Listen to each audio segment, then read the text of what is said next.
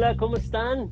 Espero que todo bien después de esta uf, temporadísima de, de, Buen Fin y, de la que también ya para esta grabación ya pasará todo el tema de, de Black Friday pues, y, Cyber Monday, pero todos bienvenidos aquí a, al podcast de e-commerce México en este episodio 7 que como lo habíamos por ahí comentado al final del episodio anterior, pues vamos a hablar de metodologías ágiles.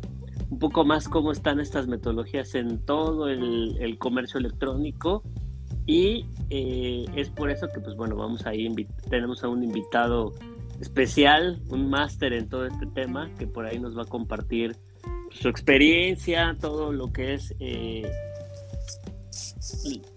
como todo lo que se relaciona principalmente a estas metodologías de caras a cualquier tipo de proyectos, chicos, medianos, grandes. Y sobre todo vamos a hablar de las personas, es decir, estos perfiles o roles que son los más idóneos para este tipo de, proyectos en el e-commerce. Pero bueno, primeramente saludar a, mi amigo y, y coanfitrión aquí de e-commerce México, Luis Alanís. ¿Cómo andas, amigo? ¿Qué onda, mi Juanma? Bien, bien, aquí ya de nueva cuenta en episodio 7, ¿sabes? Me puse a pensarlo otra vez, ya nos aventamos, ya vamos por el 8, ¿no? Prácticamente el próximo mes, pero pareciera que se han ido como, han ido súper rápido, honestamente. Y, este, y, la verdad es que estos espacios siempre nos hemos dicho que son buenísimos para poder aprender y muy emocionado justamente en tener hoy en día, se los voy a presentar, algo importante voy a presentar es Juan, Man, juez Juan Pablo Guzmán, conocido en el viejo mundo como JP. Estimado JP, ¿cómo estás, mi amigo? Muy bien, amigos, muchas gracias por invitarme. Gracias, Juan, gracias, Luis. Un gusto estar aquí con ustedes y felicidades, sí, ya siete episodios. Se dice fácil, pero es un reto. Sí, bienvenido, JP. Hace un chingo que no nos saludábamos, pero qué bueno tenerte por acá. Muchas gracias. Oye, pues si te parece, JP, primero, pues bueno, este, pues, que la gente un poquito te, conozca, güey, eh, nuestros radioescuchas, este, un poco nuestros listeners digitales, güey, que, sepan, pues, quién es Juan Pablo Guzmán, güey, así que cuéntanos un poquito. ¿De dónde salió? Exactamente. pues va, les, cuento un poco de quién, de quién es Juan Pablo Guzmán. Eh, yo soy de, por acá, de un, el tercer estado más chiquito de la República, de Colima. Soy nacido y crecido de aquí. Eh, hijo de un piloto aviador, el cual siempre tuvo como que esa visión del, lenguaje, ¿no? Entonces, mi papá, al ser piloto, trabajó con muchas personas que hablan francés, alemán, inglés. Y él siempre siempre nos inculcó a mi hermano y a, mí, a mis hermanos y a mí, de hecho, el, el hecho de hablar el inglés, ¿no? Entonces, desde muy chiquitos, cuando se dio las primeras computadoras, ahí estuvo para que aprendiéramos, para que los conociéramos. Eh, mucho tiempo batalló conmigo por estar usando la computadora y yo este, me encantaba, ¿no? Desde muy chico estar utilizando las computadoras. Y yo crecí, me hice la formación de marquetero pero siempre tuve como que esa noción o, ese pequeño gusto por el desarrollo de software. Pero no me gustaba a mí desarrollarlo, ¿no? Y bueno, ahora de grande dije, eh, digo, debía haber seguido por ese camino, pero no me arrepiento de mi eh, por el cual tomé y las decisiones que hice. Yo soy un marquetero digital de formación. En, la carrera tuve una maestra excelente que me ayudó muchísimo, Susana Díaz, y por ahí escucha, yo siempre la, la agradezco y otra maestra que también se llama Claudia Velázquez, que siempre me, han impulsado, me, impulsaron y me, y me, han impulsado todavía a seguir dando más allá de lo que ha sido ahorita el e-commerce, ¿no? Y por ahí yo estuve, pues cuando empezaron a nacer muchos, muchos sitios ahora que conocemos como Mercado Libre, que antes estaba bueno, de remate, después Mercado Libre adquiere de remate, eBay, estuve por ahí viendo cuando nació PayPal, este, con, con eBay, con todas las integraciones. Entonces, eh, yo, en la, yo en la carrera sí mucho, vi mucho ese boom, vi el boom de Gmail, YouTube, Facebook. Entonces siempre tú crecí, yo crecí a la par de cómo fueron creciendo eh, ellos. Eh, pero yo al estar en una, en una ciudad y estado tan pequeño, y a pesar de que la carrera era prácticamente nueva, yo creo que fui, yo fui la cuarta generación de mercadólogos, sin mal no recuerdo, pero fui la primera en la cual nos graduamos como licenciados en mercadotecnia de la escuela de mercadotecnia, porque antes estaba mi, mi carrera afiliada a otra facultad, que era de contabilidad y... ¿Qué? Facultad de Administración y Contabilidad, perdón. Entonces, sí, eh, como les digo, pues empezaban a hacer todo esto del comercio electrónico, aunque Amazon ya tenía su tiempo ya ahí creciendo y vendiendo poco a poquito. Pero los .com empezaron por ahí, por esa época, empezó el, que, se dieran a conocer esto de, las transacciones en línea, vi nacer cómo, cómo, cómo empezó lo que fue las transferencias bancarias aquí en México, cuando antes nada más tenías un login y un password y ya podías mandar tu dinero, ¿no? Y ahora tenemos muchísima seguridad por, por lo mismo que existe. Y pues yo eh, empecé a incursionar ya bien, bien, bien en, agencias de desarrollo de software por ahí del 2011 y desde entonces, como decimos por acá, ¿no? de, ahí para adelante. Eh, inicié como, como parte de organización de eventos para evangelizar con los lenguajes de programación. Después estuve escalonando un poquito a hacer más marketing digital, más este, apego de redes sociales. Por lo mismo también de la generación de leads y generación de todo este tipo de, necesidades de la agencia. Estuve trabajando en lo que fue ayudándoles a los desarrolladores de negocios, a los, a los equipos de ventas. Tuve muy, muy, muy, muy buenos mentores. Este, participé en muchos eventos como de Startup Weekend, todos estos eventos donde, donde propulsaban el desarrollo de, de, de, tecnologías y nuevas empresas de desarrollo, y en las cuales aprendí mucho sobre lo que es el desarrollo de software rápido o prototipado, que ahora en, en mi día a día me ayuda mucho a, a encontrar las posibles soluciones o cualquier, cualquier ayuda que le pueda dar a, uno de nuestros, de nuestros clientes en, las agencias. Súper. Buenísimo. Oye, es decir que llevas de experiencia que más de 15 años, por ahí así. Eh, no, como 10, sí, En, sí, en, agencia, en agencias como 10. Pero sí de, de, estar trabajando indirectamente con lo que es marketing, marketing digital y comercio electrónico, sí, por unos, unos 20 años. O sea, no, lo hacía, no lo hacía directamente en agencias, pero sí de que estaba al tanto de qué era lo que estaba sucediendo, que estaba creciendo, porque yo tenía otro negocio, prácticamente el negocio familiar, y veía cómo impulsarlo, ¿no? Entonces estaba como que, estaba yo muy interesado y fue una decisión de ahí del 2011, o seguir con el negocio familiar o dedicarme ya a lo que me estaba en ese entonces apasionando mucho y pues fue eso, ¿no? Eh, irme a lo que me apasionaba, seguir la oportunidad y entré a una agencia que operaba en Estados Unidos, con clientes en Estados Unidos, pero que tenía la base aquí justamente en Colima. Ok. Oye, ¿y, por los siglos de los siglos seguir con este mismo camino? Sí.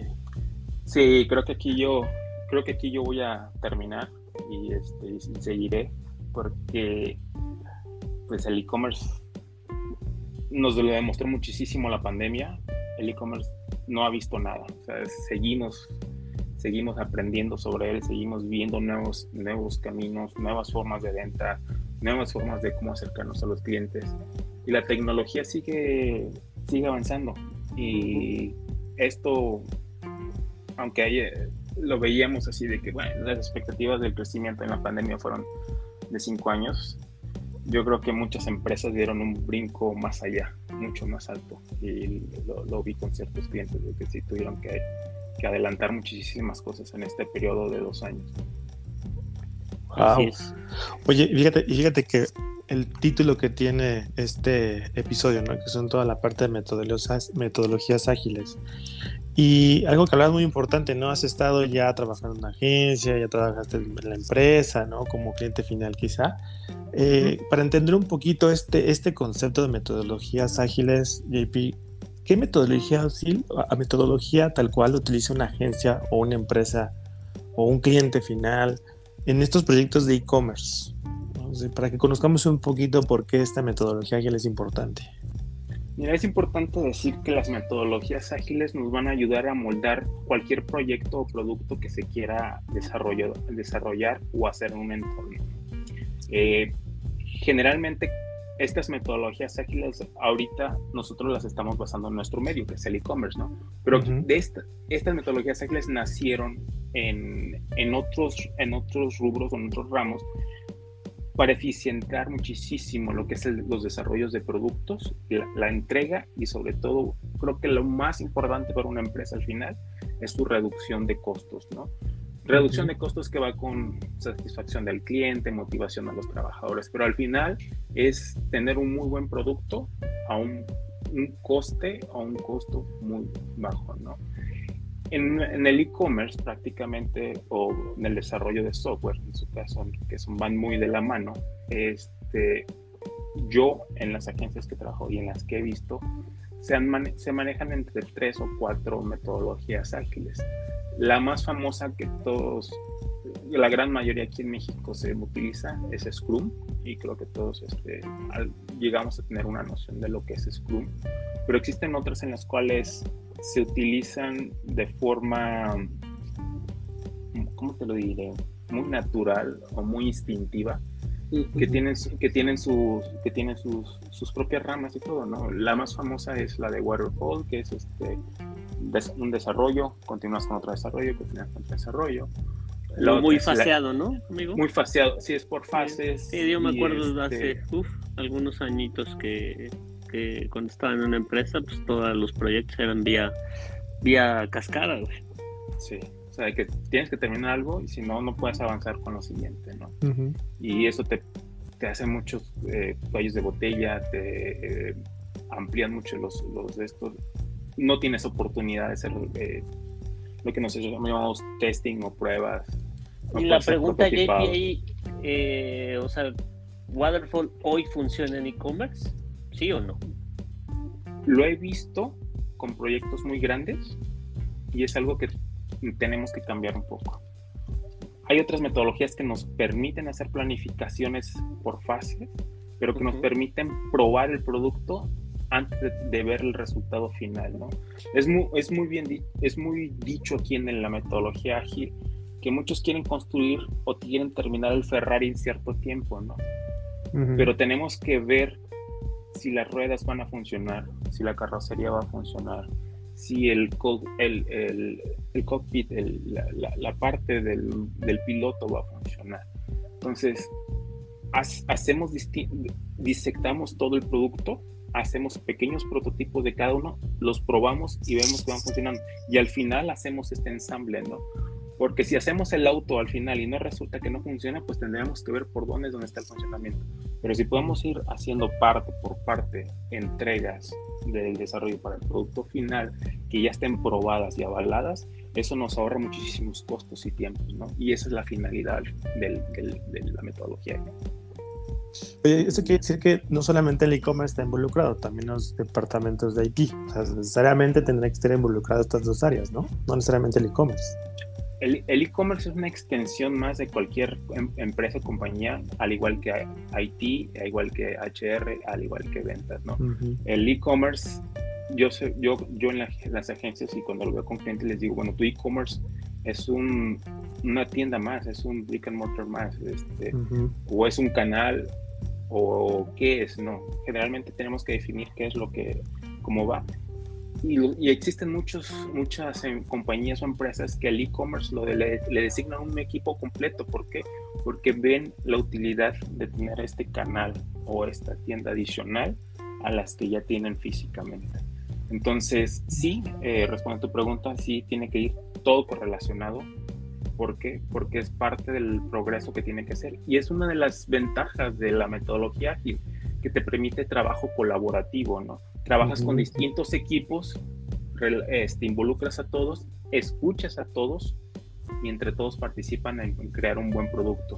Porque se ha dado muchísimo y lo sabemos con historias, muchas historias de éxito en el cual los, em, los empleados que a veces que están hasta abajo tienen las mejores ideas de cómo mejorar productos o, o procesos en los cuales te puedan dar un, una amplísima mejora. Ya.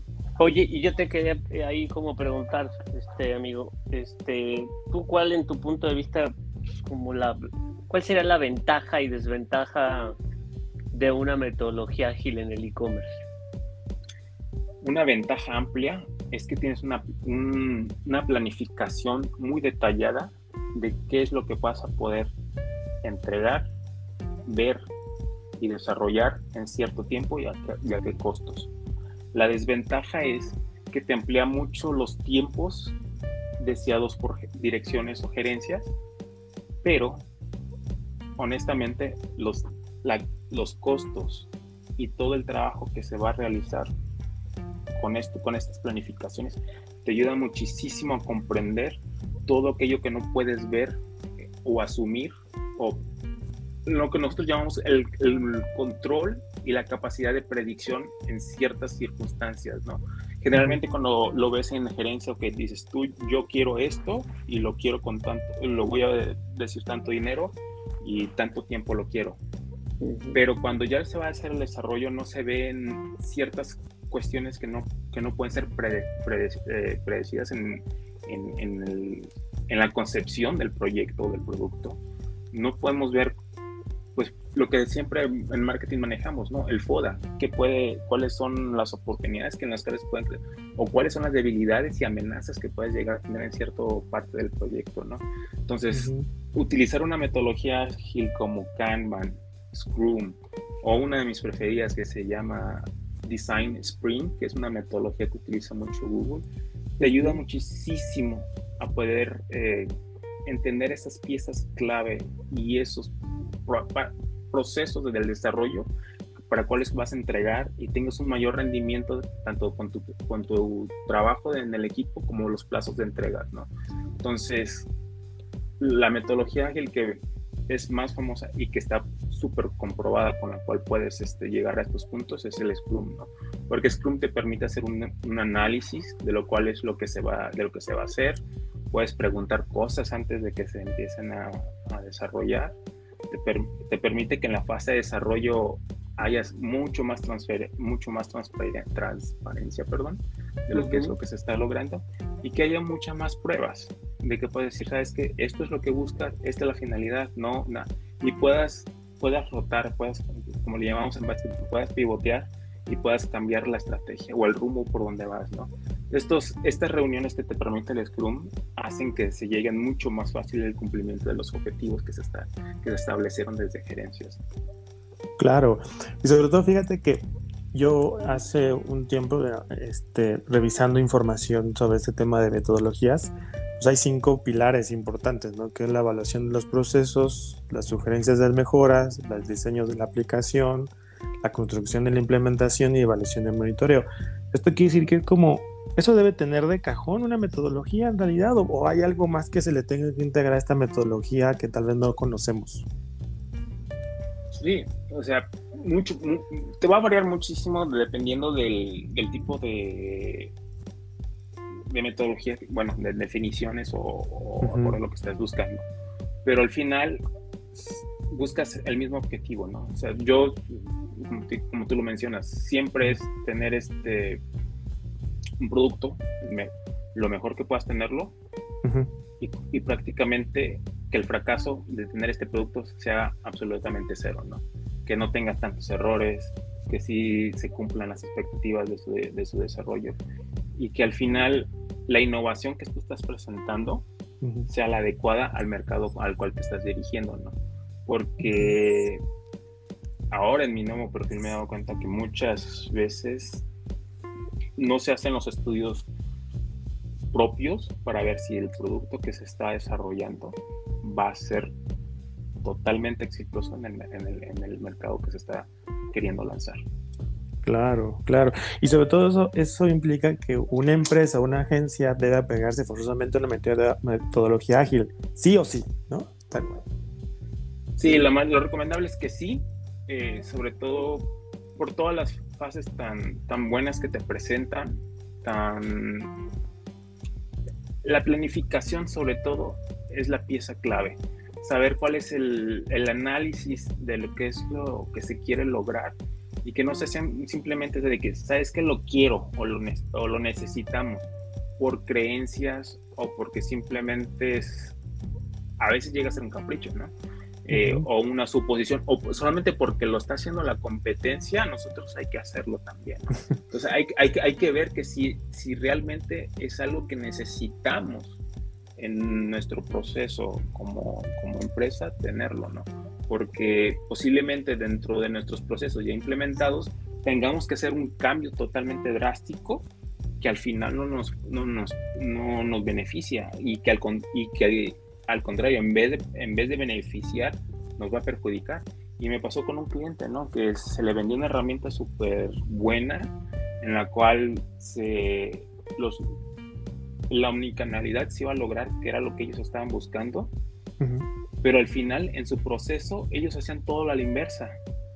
Entonces, cambié, o cambiabas el producto que se le estaba vendiendo o cambiabas sus procesos.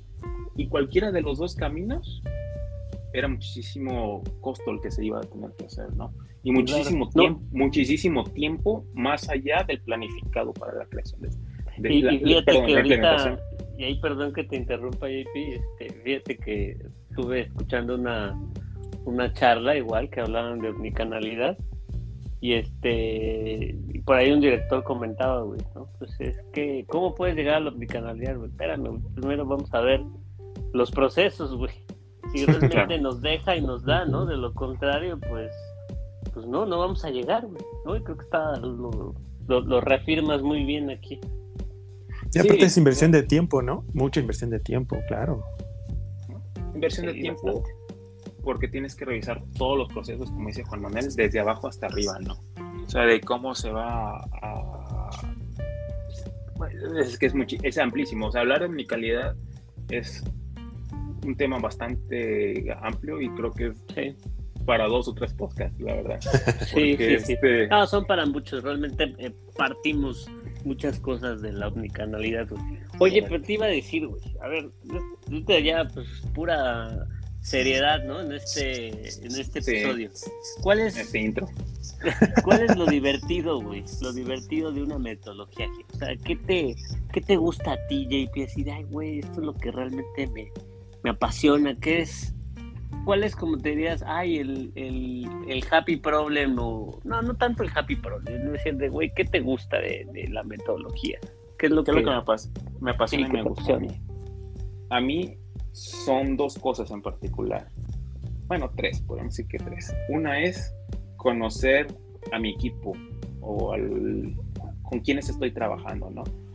Desde, desde agencia hasta como cliente, hasta como cliente, ¿no? Saber este, cuáles son mis desarrolladores, cuál es mi equipo, cómo funciona, cómo, cómo buscamos esa sinergia como equipo para lograr cumplir ciertas entregas, ¿no? Y como cliente, conocer qué tipo de cliente es, cómo lo vamos a contactar, cómo vamos a hacer ciertas comunicaciones este, con él y cuáles son sus preferidas, ¿no? Porque cada persona, cada individuo es, es distinto. Y hay quienes se les gusta más una llamada por teléfono y a otros les gusta más un WhatsAppito o un email, ¿no? Entonces, conocer todo eso para mí es muy divertido porque conoces a, conoces a, personas, sabes cómo son, cómo tienes que trabajar con ellos y comienzas a moldarte. Entonces, eso te permite de que cada proyecto es diferente, tanto con el equipo que vas a trabajar internamente como... Segundo, eh, los proyectos todos los proyectos son distintos. Ninguno es igual. Algunos pueden tener similitudes, pero todos los proyectos tienen algo único. Y eso es a mí lo que me encanta aprender, ¿no? ¿Qué es eso único de cada uno de los proyectos? ¿Cómo lograr exponenciar eso único? Y sugerirles, ayudarles a, a potencializarlo. Porque, como les digo, todos los proyectos son, son, completamente distintos, no hay ninguno similar. Yo no me encontré ninguno similar, honestamente. Y estamos hablando desde proyectos muy chiquitos hasta proyectos bastante grandes. Y de todos aprendes, ¿no? En todo el tiempo. Claro. Y, ajá, y eso te va al, tercero, ¿no? El aprendizaje, el conocimiento, la experiencia. Yo hace poco hablaba con unos chicos de una facultad aquí de mi alma mater y les decía que ellos no van a competir con sus compañeros de lado, que es algo que siempre nos enseñan, ¿no? ellos van a competir contra su experiencia y contra ellos mismos. Honestamente el mundo está amplio eh, y ahorita lo hemos visto con la pandemia. Todos los que trabajamos de remoto nos, nos damos cuenta, dado cuenta que ni siquiera a nivel nacional estamos compitiendo con compañeros de la misma rama sino estamos compitiendo con otras personas que están en Ucrania, que están en Colombia, que están en Chile, que están en Argentina, en obtener más proyectos para nuestras agencias. En esa parte es lo que digo la competencia. Pero cada uno de nosotros estamos con experiencias únicas y en las entrevistas que he estado de, de, de empleo y todo eso que se, me, que se me han acercado, pues siempre quieren saber en qué proyecto, en qué tipo de proyectos he trabajado, no, no, los nombres de los proyectos y qué es lo que he hecho, ¿no? Entonces, a la hora de, de hacerles es hacerla como de cuentacuentos, ¿no? Decir, no, pues es que en este proyecto hicimos esto y esto, y esto fue la problemática, lo solucionamos así. Creo que esa es la parte que encanta y que fascina cuando estás haciendo ese tipo de entrevistas, ¿no? Que te dicen, ah, muy bien, ¿cómo lo hiciste? Eso. Más que basarse en tu currícula, en qué estudiaste, por qué estudiaste esto, ¿no? Sino simplemente tu experiencia, tu conocimiento es lo, que, es lo que te va a dar ese plus o esa valía a ti como persona. Y es lo que yo les decía, no tengan miedo, arriesguense, aprendan, de los errores se aprende, obviamente entre menos errores hagamos mucho mejor, pero si la experiencia de que, adquieres de cada proyecto, la verdad, eso es parte de lo que a mí me gusta.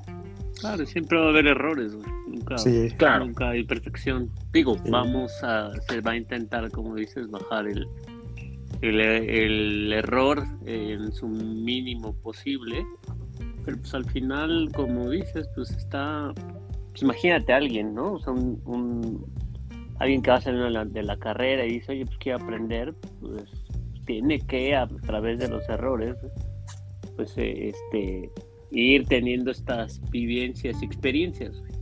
Siempre va el factor humano, ¿no? Porque al final no son máquinas, ¿no? Que no se pueden tener esta, equivocación.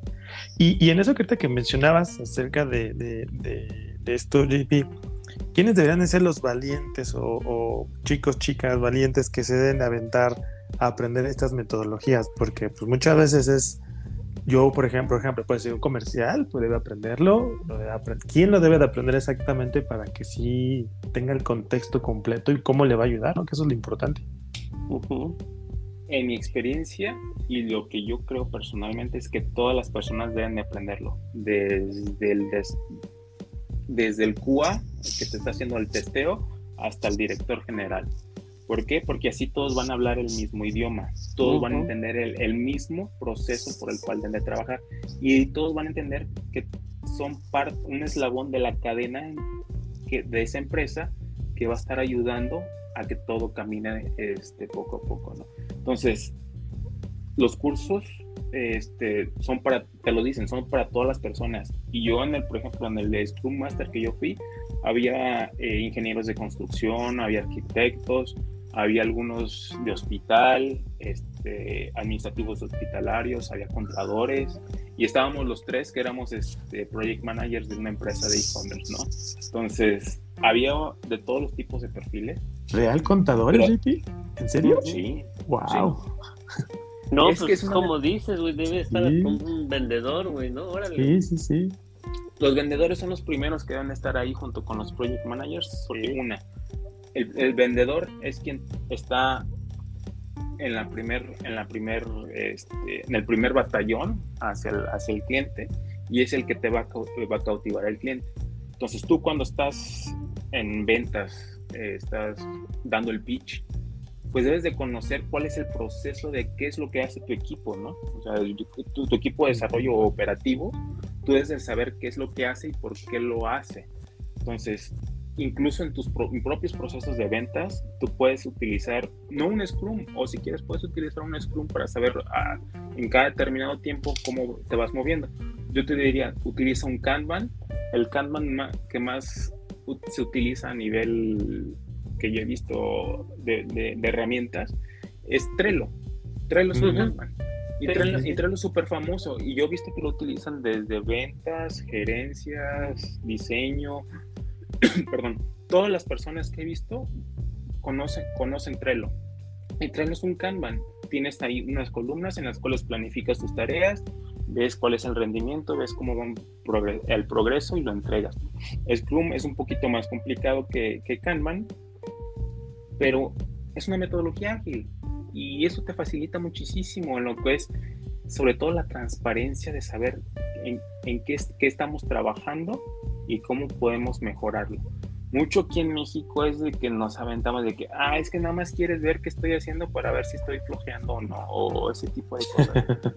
Hay que quitarnos esa mentalidad y, ver que es un trabajo colaborativo. ¿Por qué? Porque sucede muchísimo y es un chiste que a veces nos dicen, no, no, pues es que el project manager cada cinco minutos te está preguntando. Los project managers y Scrum Masters preguntamos porque sabemos que el ego pega muchísimo y eso es a nivel de todas las culturas. Entonces dices, no, tengo este problema, lo tengo que solucionar y lo tengo que solucionar si yo solo, si no me van a decir que soy un, un güey al no contestarlo, ¿no? O no hacerlo, o van a decir que no soy apto. Y generalmente lo que queremos, lo que en la metodología queremos hacer es que el, el, rendimiento del equipo sea lo más óptimo, o sea, que tengas menos tiempos de errores y mejor tiempo de entrega. Entonces, es muy buenísimo levantar la mano y, y, es por eso que todos tienen que saberlo. ¿Por qué? Porque si alguien levanta la mano, quiere decir que sabemos que hay un, blocker por ahí.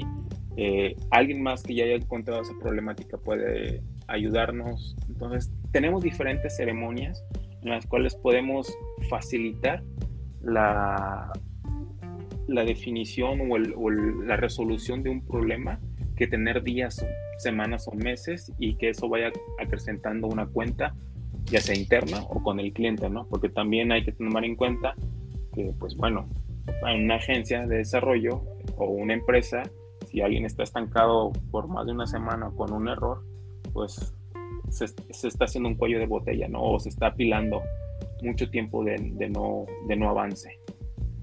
Y entonces, obviamente, por eso decía, ¿no? El cliente también tiene que aprender a hablar el mismo idioma para que haya esta comunicación y hablas mucho del trabajo en equipo, ¿no? Creo que es trabajo de, de, de, parte del cliente, trabajo del proveedor, ¿no? Los cuales tienen que caminar bajo el mismo objetivo. Y entendiendo esas metodologías, el camino va a ser mucho más blando. Claro. Generalmente cuando buscas la satisfacción de tu cliente en tu proceso como como empresa de desarrollo que quieres complacer a tu cliente final, lo involucras en los procesos. En las empresas normales los involucran con encuestas de salida, con este, con una pequeña gamificación o algo, ¿no? Para saber qué tan feliz está el cliente. Tú como agencia, eh, pues le mandas en pies, le haces preguntas en tus, en tus reuniones con el cliente, pero involucrarlo en el proceso de que, se, que estés buscando su objetivo final y que lo entiendas, creo que para ellos es mucho, mm, mucho más satisfactorio que a que les entregues un producto y que no, no era lo que ellos esperaban, ¿no? Entonces, parte de las metodologías es que todo sea colaborativo entre, entre todos los niveles y que todos estén eh, en el mismo canal. Aparte creo que también hay certificaciones, ¿no? O sea, te, te ayuda porque también te certificas, ¿no? Sobre todo tú como empresa cuando estás trabajando con una agencia y dices, ah, ellos lo crearon así o, o me están entregando esto por algo o por esto. Y sí, hay certificaciones de todo tipo, van desde, como te digo, desde el Scrum básico, Scrum Master, Scrum Project Manager, Scrum Product Manager, eh, Scrum Delivery, muchísimas este, certificaciones que para todas las personas hay, para todos, y entre más, entre más sepan la metodología, mucho más fácil va a ser. Oye, y ahí JP, bueno, yo te quería preguntar, antes de que estamos viendo perfiles, ¿no? Pero supongamos que, otra que es con, con, la experiencia, perspectiva y demás, te voy a poner tres casos y no sé si aplique las tres metodologías, ¿no? O la misma metodología proyecto pequeño, donde a lo mejor un pequeño retail, eh, más bien una empresa de moda, ya sabes, este, eh, tienen, no sé, mi, 100 SKU si quieren hacer un, un proyecto de una tienda e-commerce versus un retail, ¿no? Donde ya tiene tiendas físicas, este, tiene por ahí sistemas este, RP, CRM, OMS, WMS, Y luego un proyecto global de omnicanalidad, güey, de varios países, abrir varias tiendas con su toda la estructura de WMS, OMS,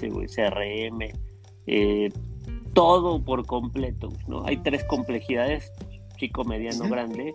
¿Los mismos aplicaría Scrum? ¿O qué, ¿O qué metodologías aplicaría para cada uno de ellos? A lo mejor hay mixes.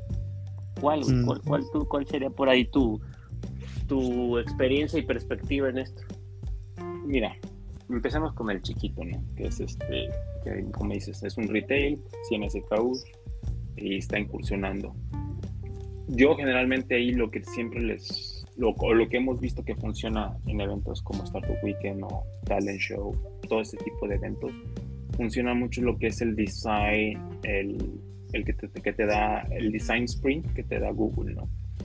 Google, ¿qué hace? Hace una metodología en la cual ellos pues en toda la historia de Google hemos visto que lanzan productos, los prueban, no funcionan y se mueren. Y hemos visto muchísimos. Entonces lo que ellos hacen es que hacen un pequeño... Esto te permite hacer un prototipo de lo, del producto que estés buscando. En este caso va a ser un e-commerce. Ves cómo se va a diseñar tu e-commerce, qué es lo que necesitamos vender, hacer o el proceso que se tiene que hacer. Lo implementas. Esto es para prácticamente la implementación. Esto es un prototipado, no tienes que construir nada, no, compras eh, software para hacer la tienda, no compras nada. Simplemente te sientas con, un, con unos, un par de clientes prospectos y le dices, le haces un, le muestras el prototipo, le dices qué tal, como ves, obtienes feedback y ya puedes ver si va a funcionar o no va a funcionar. Esto te ahorra muchísimo tiempo, muchísimo dinero tiempo, sobre todo con implementaciones, ¿no? ¿Por qué? Porque ya tienes, recibes un feedback rápido sin hacer un desarrollo. Y, aplica, y para los tres casos aplicas Scrum. Y ahorita les voy a decir por qué. Entonces ya con un Scrum, cuando recibes el, el, feedback de los clientes, pues ya empiezas a, a ver todo el plan, y si sabes que, pues bueno, a partir de la retroalimentación que nos dieron, vamos haciendo las mejoras en el prototipo y vamos haciendo las implementaciones poco a poco. Entonces, el producto ya lo tienes muy bien definido, ya tienes feedback antes de desarrollarlo y ya lo puedes comenzar a hacer. El Scrum, ¿qué te va a hacer? Que una vez que termines el producto, con Scrum puedes empezar a hacer mejoras continuas. Entonces, ¿sabes qué? Pues bueno, esto falló o esto no les gustó, ok, ¿cómo lo vamos a hacer? Hacemos este, la planificación para cierto tiempo, para el time box que se maneje dependiendo de la empresa. Muchas empresas lo manejan de una semana, otras de dos, otras de un mes o algunas lo utilizan de seis, de seis semanas, dependiendo, dependiendo de los tipos de desarrollos. Generalmente para una empresa chica, pues bueno, lo utilizas de dos semanas para que tengas un tiempo lo suficientemente sano para poder hacer un desarrollo y poder entregar un prototipo. Una empresa mediana, pues también ya empiezas a utilizar lo que es Scrum o utilizas Kanban en otros, en otros departamentos, pero al final de cuentas, lo que es la importancia del Scrum aquí es que puedes desarrollar diferentes equipos de Scrum para los cuales puedes poner tu, Scrum de desarrollo, tu Scrum de diseño y tu Scrum de testeo. Y estos te van a facilitar en el cual cada equipo va a estar haciendo su propia entrega sus propios este, testeos, sus propios feedbacks, sus propias retroalimentaciones y ya se los pueden ir pasando a los diferentes tipos de Scrum. Entonces diseño ya crea sus prototipados, los, los ve con sus clientes, recibe la retroalimentación y ya los puede pasar a desarrollo y desarrollo ya después los manda a delivery. ¿no? Y en una empresa muy grande también puedes tener tus propios script, eh, eh, equipos de Scrum como decía Luis a un inicio, involucras a IT en la parte de todo lo que es conexiones con OMS, este, CRM, POS, WMS, todo lo que tengas que ver ahí, los vas involucrando en los diferentes touch points que vas a tener dentro de tu planificación de todo el proyecto, pero ya es un equipo de Scrum distinto. Obviamente hay diferentes perfiles en los cuales se tienen que involucrar, muchísimas personas que van a estar dirigiendo este tipo de, de equipos pero todo se puede lograr con una, una misma metodología sin importar el tamaño del proyecto. Bien, bien, súper, me gusta, me gusta. Me gusta más o menos en esa perspectiva, ¿no? Cómo, cómo podríamos ir cambiando, haciendo mix de metodología basado en la complejidad del, del, proyecto, ¿no? Y digo, cabe en todos lados, digo, pues, hay hasta complejidades de B2B que también son demasiado grandes por reglas de negocio, ¿no? Claro, sí, sí, sobre todo hay tiempos de entrega, sobre todo de desarrollo, los cuales son muy, muy importantes a la hora de hacer las planificaciones. Porque gerencia te puede decir, sabes que no, yo lo quiero a final de año, pero pues cuando tu equipo ya lo empieza a analizar y empieza a hacer todo este tipo de planificaciones, te dice, sabes que a fin de año te podemos entregar esto ya aprobado y vamos viendo tus prioridades, vamos viendo este tipo, porque entiendo que los negocios los quieren y lo vivimos aquí en la pandemia, ¿no? Muchos negocios tuvieron que dar el brinco, como les dije al inicio, ¿no? De implementaciones que iban a hacer en cinco años, pues tuvieron que hacerlas ahorita como se pudiera por el, por el tiempo que existía, porque si no, ¿cómo iban a recibir ciertos pagos de clientes? ¿Cómo iban a hacer ciertas este, ventas? Y pues eso, eso es muy importante que tengamos, ¿no? Que tengamos presente de que el, los equipos de desarrollo por algo dan ciertos tiempos y que la planificación que venga desde gerencia trate de respetar eso, porque si se lo dicen desde antes y no se aplica y se empuja, o al contrario, que se quieran hacer lo de cinco años en un año, pues va a estar muy, muy, muy, pero muy complicado, ¿no? Hay un triángulo por ahí que te va a decir, ¿no? Dinero, calidad y tiempo.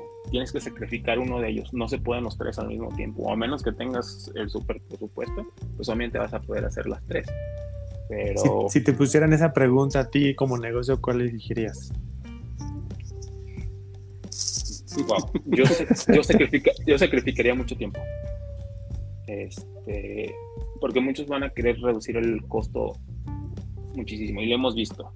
Eh, yo lo he visto que muchísimos quieren hacer este, grandes cosas con el menor costo posible y al final se triplica el costo, ¿no? Entonces, sí, ya hay problemáticas de presupuesto, etc. Entonces, y sobre todo que los, como digo, los quieren en tiempos muy, muy, muy complicados, muy difíciles de, llegar o de cumplir esas metas.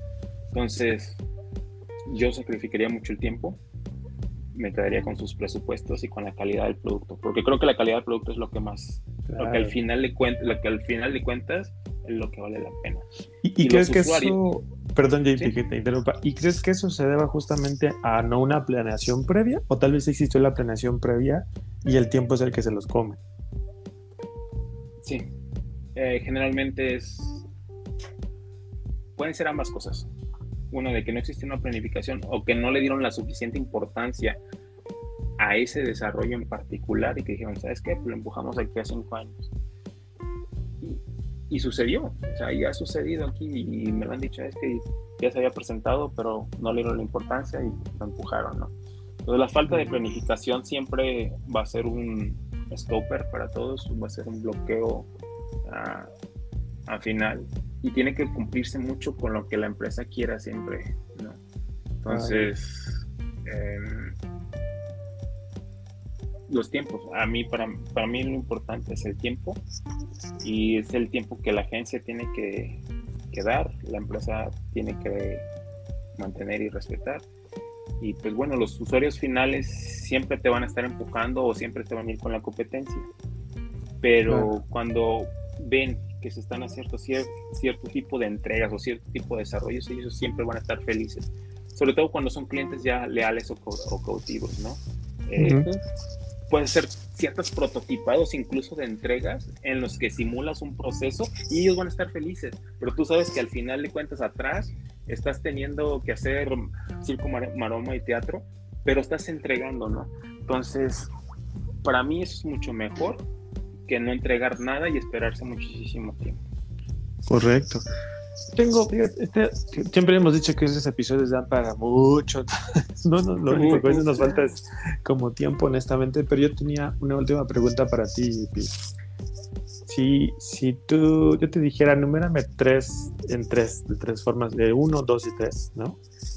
¿Cuáles deberían ser los principales eh, factores o beneficios de tener o usar una metodología ágil? ¿Cuáles serían para ti? Las tres principales. Sí, las tres principales. Mejora, yo para mí es la mejora de la calidad, tanto de producto, proceso, e-commerce. Dos, motivación de tu equipo. Y tres, la- el, contro- el mayor control y la capacidad de predicción que puedas tener de, de todo el proceso. Esos tres para mí te van a llevar a una reducción de costos impresionante. Eh, Por- Porque al final todos buscan eso, ¿no? Reducir costos final- siempre. Al final, ajá, y en la metodología, y en la metodología te lo ponen, sí, es una ventaja. Pero si te pones a pensarlo, ok, la calidad del producto. A mayor calidad del producto, el, al usuario final no le va a importar tanto el precio final.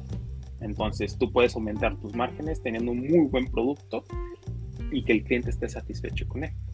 Entonces, motivación de los trabajadores es en estos tiempos en el cual los tus propios empleados tienen que estar muy contentos con cómo trabajan, cómo la satisfacción que ellos tienen y que viene muchísimo con la cultura que Google, Facebook y todos los grandes de Silicon Valley quisieron poner en las agencias, es de que cuando si tus empleados están motivados y ellos se sienten parte de tu proceso, parte de tu de tu empresa, no es el, no es el típico ponte la camiseta, sino que se sientan escuchados y que su palabra es, este, es, es utilizada, más que nada. No, no simplemente escuchada, porque pueden escucharlos, pero que no se usen, ¿no? Ujú. Sino de que, sí, de que en el proceso alguien propone algo y se implementa, él va a decir, ah, ¿sabes qué? Si me escuchan, si comprenden lo que estoy diciendo y me toman en cuenta, ¿no? O sea, la motivación de los clientes a la hora de que trabajan en un proceso y que ellos con su experiencia te digan, sabes que esto no va a funcionar por esto y esto, y que cambien las estrategias y que se escuche, y que todo esto a ellos les das un, un cierto valor eh, intrín- intrínseco, pero que al final de cuentas val- es valiosísimo tanto para el usuario, para tu, tu, tu customer, tu cliente final, como para ti como, como empresa interna, ¿no? Y, Claro. sobre, y, lo que, y lo que les decía al final, ¿no? El control y capacidad de predicción, o sea, de que puedas ver que, ¿sabes que Aquí hay muchísimo riesgo, o como está de moda ahorita, ¿no? Red flag, red flag, o sea, que por aquí mejor no nos metamos porque por experiencias pasadas lo hemos visto. Eso, eso nos ayuda mucho a que no, no tengamos problemas en los cuales ya sabemos que nos podemos encontrar, ¿no? Y, y pues sí, al final les digo, lo que al final buscamos, buscan todas las empresas, tanto agencias como empresas de productos, es de que los costos se reduzcan, de que los presupuestos se mantengan y se respeten, ¿no? Sobre todo que es parte de la presentación. Obviamente, los tiempos, y eso es algo que cuando hablábamos al inicio con Juan Manuel, te hablaba Juan Manuel, que el waterfall, que es lo que sucede con waterfall, es de que, bueno, lo quieren en cierto tiempo de entrega, pero es factible de hacer. La verdad, Ujú. honestamente, yo en todos los en todos los que he visto no es factible de hacer. Cuando el Scrum, cuando el, cuando el Scrum se les aprieta por tiempos, no se logra completar y muchas veces como project managers los levantamos la mano y decimos no se va a lograr porque debido a que el equipo me está dando una estimación de tiempo y no vamos a lograrlo, no se logra. Y aunque digan, no, es que el cliente está premiante y todo esto y está presionando que se entregue, no se va a poder entregar. O sea, nosotros ya de antemano ya lo sabemos, que aunque todas las circunstancias estén bien, no se va a entregar, no se va a lograr. ¿Por qué? Porque el equipo, a través de su experiencia, ellos dicen tanto tiempo por esto, esto y esto. Y te dan las razones y tanto esto, ¿no? Entonces, a mí, lo, a mí en, vez de que, en vez de que sacrifiquemos calidad y, y dinero, mejor sacrifiquemos tiempo. Sí. Entonces, Claro. yo- Oye, JP, al, al inicio de- de- decía yo, güey, oye, este, hablemos de perfiles. Creo que Ujú. que ya con esto cerramos con, con, con broche de oro, que justo ya Luis nos decía, ah, ya nos pasamos, güey, de tiempo. Este, Les recuerdo que tengo que ir por las tortillas, muchachos. ¿eh? exacto, güey. Y es fin de, no, güey, que, que es fin de semana, quiero ver Netflix y todo el pedo, ¿verdad? O una Imagino, cerveza, sí, de Sí, todo se bueno. atraviesa. Es el pretexto, Sí, ya se, sabes. se- se acaban las horas de venta, muchachos. ya termínale, Es ya me estoy este es cabrón. Friday, hay que, hay que cazar las ofertas. Sí, ¿eh? sí, cierto, cierto. sí, cierto. Cierto. No, pero mira, justo, justo decíamos, este, y creo que siempre lo hemos dicho tanto Luis y yo, güey, de, de que justo queremos que e-commerce México, la realidad es que sea para, para ese eh, grueso de, de, de personas, güey, que están en el día a día, ¿no? Y eh, pues nos gustaría que, que- que nos contaras, oye, a ver, ¿qué perfiles serían los más adecuados para este tipo de metodologías en el e-commerce? ¿no? O sea, es decir, pum, ¿para qué? ¿Por qué? Porque supongamos que vamos a tener, hoy nos escucha alguien que ya está en, en, el, en, el- en esta industria, güey. Pero el día de mañana a lo mejor nos escucha algún estudiante, güey, que, que está motivado y que, que está viendo que el e-commerce está creciendo y que dice, oye, pues quiero entrar, güey, ¿no? Y, y a mí en lo particular me llama mucho la metodología ágil y diría, bueno, pues cuál sería, ¿no? Ese perfil que hoy yo no lo sé, ¿no? Y para dónde me voy y empiezo a, a encajar, güey, ¿no? Claro. Un perfil de ¿Cuál? De, ¿cuál? ¿Cuál o cuál o cuáles, no? Claro, Sí. claro. Bueno, si hablamos a niveles de dirección, pues bueno, tenemos que tener siempre un director de comercio electrónico, ¿no? Es alguien que prácticamente Liderea, a nivel, a nivel gerencial sí sabe cuáles son las necesidades, conoce todo lo que es el producto que se quiere desarrollar y bueno, tiene que controlar mucho el presupuesto y los tiempos de los cuales se va a ir entregando ciertos procesos, ¿no? Eso es pues como que el, el nivel, es, so- sabemos que, que son personas que tienen que tener un conocimiento gerencial bastante alto. Ya lo que es a metodologías ágiles para equipos de desarrollo, tanto empresa, empresa perdón, o agencia, podemos tener tres perfiles bastante sencillos de utilizar. Uno que es el Product o Project Manager, dependiendo del presupuesto. Es esa persona que conoce el producto y va a tratar de buscar cómo lograr el objetivo de, de- de realizar ese producto final. Esa persona tiene que conocer sobre procesos de metodología ágil, tiene que tener conocimientos de, de todas las metodologías ágiles que hay y decidir una por la cual van a trabajar con su equipo. ¿no? Segundo, un arquitecto funcional. Aquí puede ser una persona de desarrollo de software que tenga su, que conozca muy bien la infraestructura o el framework o lo que sea del lenguaje de programación que se va a utilizar, que lo conozca muy bien de pie a pa. Y esta persona va a ser la mano derecha del project manager. ¿Por qué? Porque entre ellos van a ser los arquitectos de cómo van a iniciar el proceso, el proceso del proyecto y cómo es lo que ellos planean junto con el equipo van a hacer esta planificación de entregas funcionales, ¿no? Y entregas continuas por determinado tiempo. Y ya dentro de si vamos a utilizar la metodología, dependiendo de la metodología que se va a utilizar, hay una tercera figura. Este, esta persona es como que un asistente a equipos, a los distintos equipos que yo les mencionaba. Si se va a elegir, elegir por ejemplo, Scrum, esta figura se llama Scrum Master. Esta persona se encarga de supervisar todas las, todos los eventos que van a existir en, en- durante, la, durante la implementación del, del proyecto, del proceso con Scrum. Él simplemente va a ser como que el árbitro de decir, ¿sabes qué? Si se está siguiendo o no se está siguiendo, hagan las cosas muy bien, ¿no? Él no es un jefe, él simplemente es un asistente en el cual nos va a estar como que si nos estamos saliendo del camino, él nos va a estar regresando, ¿no? Por eso le digo, es como un árbitro. O, o un Y- árbitro, ok. Ya. Entonces, como Sí. un árbitro y el, y el coach, ¿quién sería, güey? El coach aquí es entre el arquitecto funcional, que es la persona esa, o el product o project manager. Puede haber una persona adicional, y es algo que yo ahorita ya me estoy aventando, que es el, el BA o el Business Analyst, el analista de los negocios, en el cual, pues bueno, él es como que una comunicación entre lo que es la dirección y lo que es el product y el project manager, ¿no? Entonces, el BA él va a traducir lo que gerencia quiere a nivel a palabras técnicas. Y el arquitecto funcional y el, y el producto project manager, ellos ya toman la batuta de cómo hacer la ejecución de eso. Sí, la realidad es que siempre interactúas con personas, ¿no? Ese es lo, lo, padre de, de, estas metodologías. Claro, claro, claro.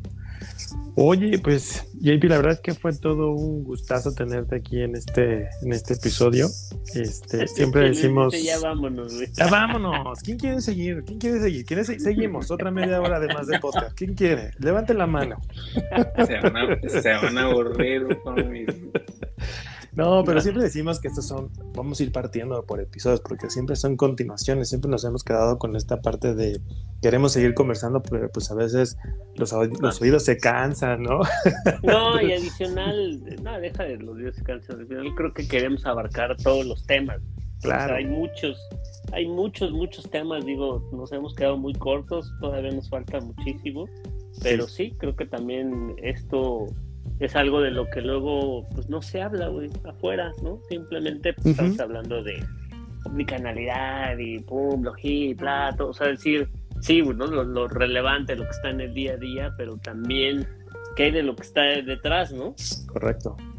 El cómo, ¿no? El, o sea, siempre sabemos el, el qué, cómo, por qué y para qué, ¿no? Entonces, y ahora los quiénes, güey, cómo, sí. Exacto, ¿Y quiénes participan? Sí. Exacto. Y parece ser como que yo lo he visto mucho en el que, ah, sí, qué bonito y todo esto, pero ya, ya entrégame el producto, ¿no? Ya entrégame el proceso, ya entrégame esto. Entonces, creo que gracias por la invitación, porque esto me permite hablar un poco sobre mi experiencia en, en lo que yo sé el e-commerce aquí en México y del por qué tiene, tienen que saber su auditorio la existencia de, del por qué se utilizan las metodologías, ¿no? El por qué y el para qué, porque se pueden encontrar muchas agencias que ya tienen, que están implementando este tipo de, metodologías y que dicen, bueno, sí, está bien, qué bonito, pero yo ya lo necesito, o sea, dime cuándo. Y cuando trates de explicar los, el, del por qué están sucediendo ciertas situaciones, no los logra, lo comprenden, pero no lo logran comprender en su totalidad. ¿no? Y no solo las agencias, ¿no? Es decir, lo decíamos hace un, hace un momento, los clientes pequeños, los clientes medianos, los clientes grandes, todos deben estar interrelacionados en una metodología ágil, de lo contrario, pues, la comunicación también se vuelve, híjole, más ríspida, ¿no? Demasiado áspera a veces, demasiado difícil. Porque el proyecto, el proyecto que puede ser muy rápido se puede convertir en un dolor de cabeza. tal cual, tal cual. Oye, pero teníamos que salir en dos semanas. Pues, ¿qué crees? Llevamos un mes. ¿Y cómo pasó eso? ¿No? ¿Cómo fue que sucedió eso? Justo por eso, porque no se le toma la importancia quizás necesaria ¿no? a este tipo de metodologías. Eh, pero nueva cuenta, JP, de verdad, muchísimas gracias por tu tiempo, por el, tiempo que nos brindas para poder platicar tu experiencia. Y nada, déjanos tus datos de contacto, cómo te pueden localizar, JP, WhatsApp, Instagram, Bumble, cómo le llaman a todo eso. ya, ya se balcón este. ya se balcón. ¿Qué pasó, ¿Qué pasó? Bueno, en, LinkedIn estoy como con Pablo Guzmán.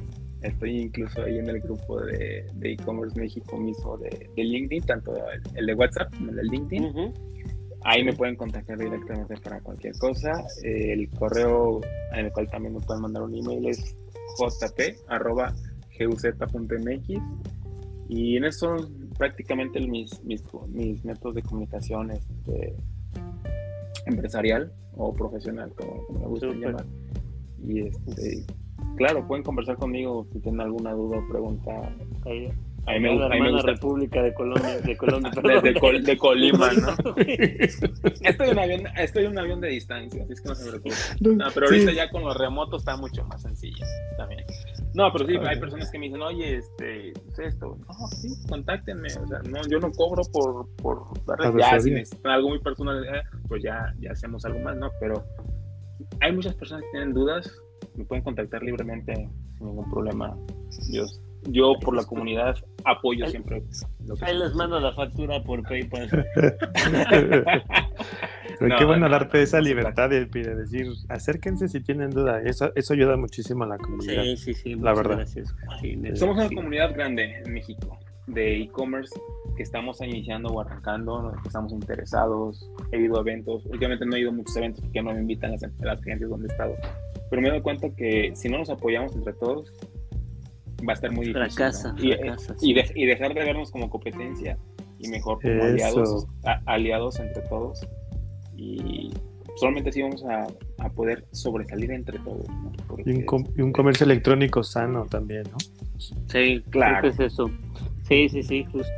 Pero pues amigo, mi estimado JP, muchas gracias, güey. Ahora sí que estamos ahí en, en comunicación. Ahí ya te, te, estaremos luego invitando en una próxima temporada. No sé si la dos, güey, la neta no creo. pero, pero sí, en otras créeme que sí, mi estimado. Nos faltan muchos invitados, amigo. Muchos sí, invitados. Qué bueno. Qué bueno, eso es lo importante, ¿no? Que conozcan, conozcamos cuando estamos incluso escuchando ya el podcast como persona, de que conozcamos quiénes más hay, qué más perfiles existen y qué es lo que hacen, ¿no? Porque yo estoy en una parte, pero a veces no conozco otras y es muy y para mí es muy importante conocer otro tipo de, perfiles en el e-commerce. Súper. Claro, buenísimo, buenísimo. Listo, amigo, pues despídenos, papá. Como todo tiene que llegar a su fin, claro está, ¿no? Les agradecemos muchísimo el tiempo que tomaron para podernos escuchar en esta ocasión. Eh, nos vemos en el próximo episodio que sería el último del año, es el episodio número 8 de la temporada número 1. Y en este episodio va a estar bastante interesante porque vamos a hablar, Juanma, de la cara en resumen del 2021, qué pasó en el, todo el año en este sector de e-commerce, ya sabes, pandemia todavía, todo este tipo de cosas, ¿no? Y vamos a tener, sí, va a estar bastante bueno y vamos a tener un, buen invitado para dar ese cierre final al año. Y pues nada, de nuevo cuenta agradecerles muchísimo su tiempo, eh, buenas ventas, si es que todavía, todavía nos faltan, ¿no? Todavía nos faltan. Todavía nos faltan, exactamente. Y bueno, gracias a todos, chicos. Listo, muchas gracias, JP, gracias a todos. Estamos ahí en, en contacto, síganos ahí en nuestras redes. Muchas gracias. Igual. Chao, chao. Y saludos a todos. Chao, chao. Bye.